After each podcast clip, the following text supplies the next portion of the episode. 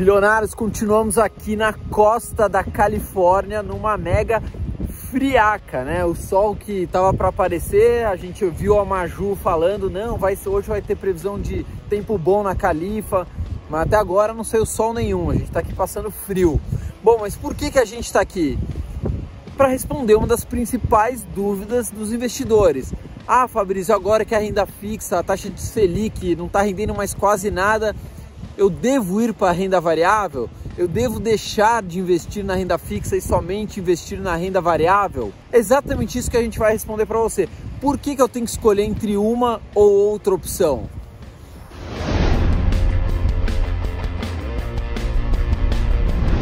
se você é um fã da renda fixa, né? Porque renda fixa é segurança, não tem erro. Ou se você é um fã da renda variável, não, eu sou renda variável 100% presta atenção nesse vídeo até o final. Quando a gente fala de dinheiro, quando a gente fala de finanças, a gente não tem que ter apego, a gente não tem que ter amor por um determinado tipo de investimento. A gente tem que usar o racional.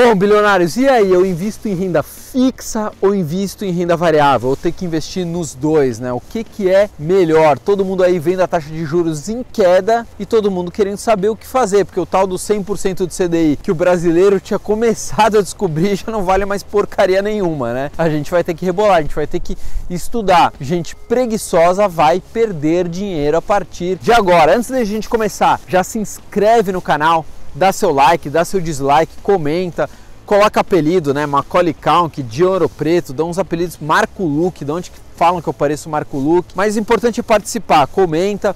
A gente está no Instagram, estamos no Facebook, estamos no site 1bilhão.com.br, a gente está no Spotify e agora estreando o nosso WhatsApp. Se você quiser saber como eu invisto, qual é a minha carteira de investimentos, me mande uma mensagem. Não mande de madrugada, não ligue a cobrar, não faça essas coisas porque vai dar BO.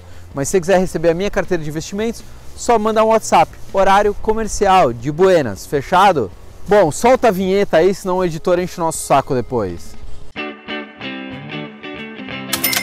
Bilionários, a gente está aqui na costa da Califórnia, como a gente já tinha falado aí para vocês por que, que a gente está gravando da costa da Califa? Primeiro porque a gente veio conhecer o Vale do Silício, ver o que, que tem de ultra tecnologia aqui e realmente os caras estão muito na frente. Visitamos a Apple, é, Facebook, Google, visitamos uma porrada de empresa. E outra porque é uma desculpa para eu viajar. Ah, não, eu preciso gravar em paraísos. E aí eu tenho uma desculpa e eu consigo viajar. Basicamente é por isso, não tem necessariamente a ver com investimentos. Bom, vamos começar falando aqui sobre a renda fixa. O que é a renda fixa? Basicamente é quando as regras do jogo estão pré-estabelecidas. Por exemplo, Fabrício, eu vou te pagar 100% do CDI. Claro que é impossível a gente prever quanto estará o CDI nos próximos meses ou anos, apesar de a gente ter uma estimativa. Mas, porém, a regra do jogo já está definida. Eu já sei que eu vou ganhar 100% do CDI, dependente de quanto vai estar o CDI. Ah, Fabrício, um título do Tesouro que é atrelado ao IPCA. Bom, bacana, eu não sei exatamente quanto vai estar o IPCA, mas eu sei que a regra do jogo já está definida. Então, basicamente,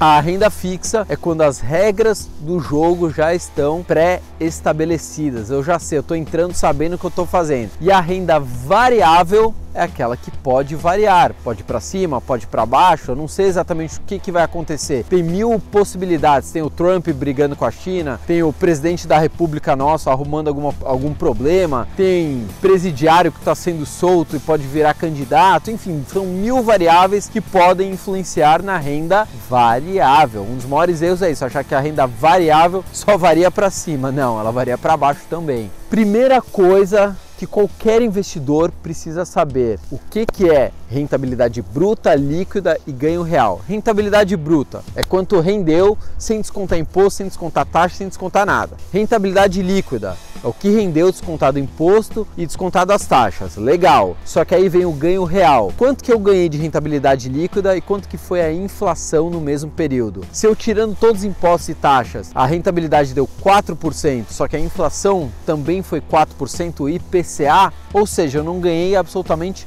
nada. E é exatamente isso que está acontecendo com a renda fixa. Está quase empatando ali com a inflação. Então a rentabilidade de verdade, o ganho real está sendo quase zero. Por isso que a maioria das pessoas está sendo obrigada a ir para a renda variável, mesmo nem sabendo direito o que é renda variável. Pô, Fabrício, mas tem como eu prever a inflação? Não tem como prever a inflação, mas geralmente a inflação acompanha a taxa de juros. Quanto mais alta a taxa de juros, mais alta a inflação.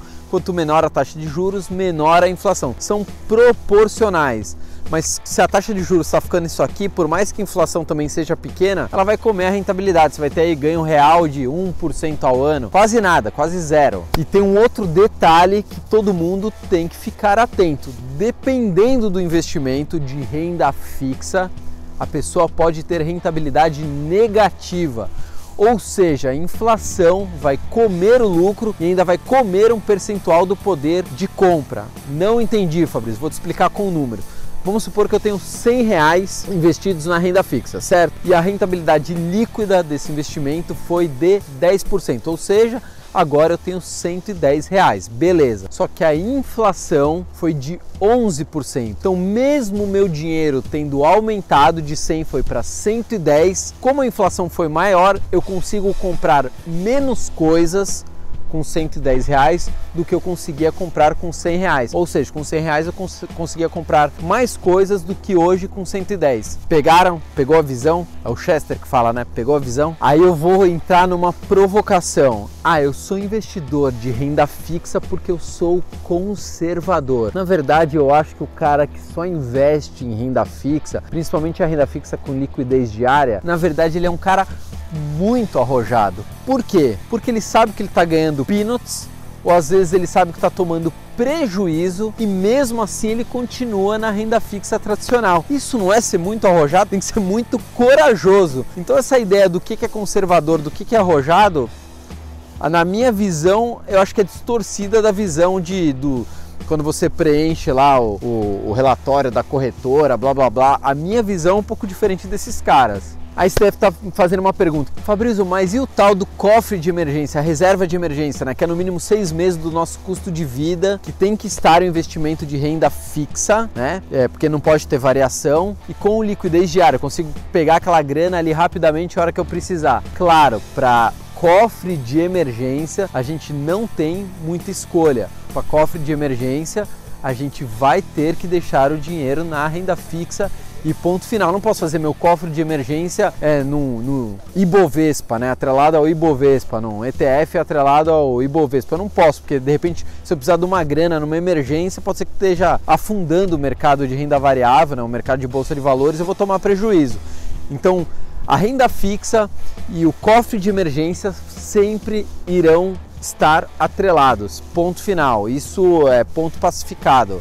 Bom, ficou super claro ah, o papel da renda fixa e para que, que ela serve, quais são os benefícios, o, os malefícios dela, né? principalmente agora com a queda da taxa Selic. Porém, eu diria que você tem que ter um mix dos dois, tenha sempre um mix dos dois. Tem investimentos de renda fixa que conseguem dar uma, uma, uma, boa valorização, por exemplo, debentures, fundos de debentures. Eles conseguem, principalmente debentures incentivadas, que são aquelas que não têm imposto de renda. Você consegue ter uma rentabilidade legal e é um produto relativamente seguro, né? São grandes empresas, AAA, com rating lá no alto, né? São empresas que têm um carimbo muito bom. Então você consegue fazer uma diversificação. Agora que você vai ter que ter um pouco de renda variável, você vai ter que ter. Como que eu começo na renda variável? Começa com pouco, começa do começo, põe 10%, vê como é o mercado, vou ver como é que o seu emocional lida. Não precisa fazer igual eu que tenho mais de 50% em renda variável. Comece do começo. Ah, então quer dizer que eu vou ter que estudar um pouco de ações, saber o que é B3, saber, vai ter que estudar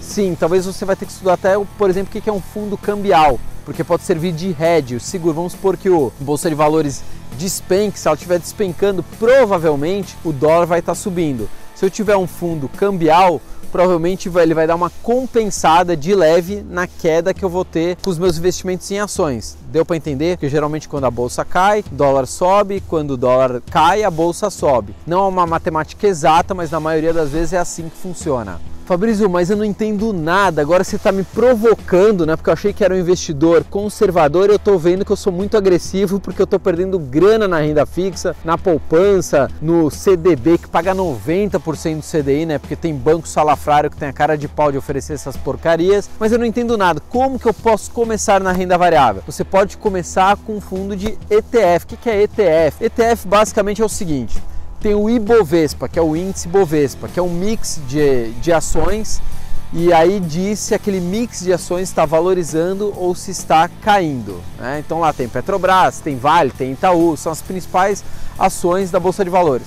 Um ETF, basicamente, ele vai reproduzir o Ibovespa. Então, por exemplo, é, vamos supor que o Ibovespa tenha lá 60 ações, Petrobras, Vale, etc, etc, etc o ETF vai fazer a compra dessas ações exatamente igual ao Ibovespa. Se você não entende nada de bolsa de valores, abre uma conta numa corretora de valores e fala: "Eu quero colocar no no Bova 11, que é um ETF que é o mais tradicional, o mais popular, o mais conhecido". Investe lá, fica de boa, sente o mercado, vê se seu emocional aguenta isso ou se ele não aguenta. Ah, Fabrício, mas tem alguma possibilidade além de um ETF? Eu posso investir em alguma outra coisa? Você pode investir num fundo de investimento em ações. Você não sabe como investir num fundo qualquer de investimento em ações, como o famoso Alaska Black, veja o nosso vídeo explicando como escolher um fundo de investimento. Simples assim. Bom, bilionários, a gente está encerrando aqui diretamente da costa da Califórnia, um pouco abaixo aqui, um precipíciozinho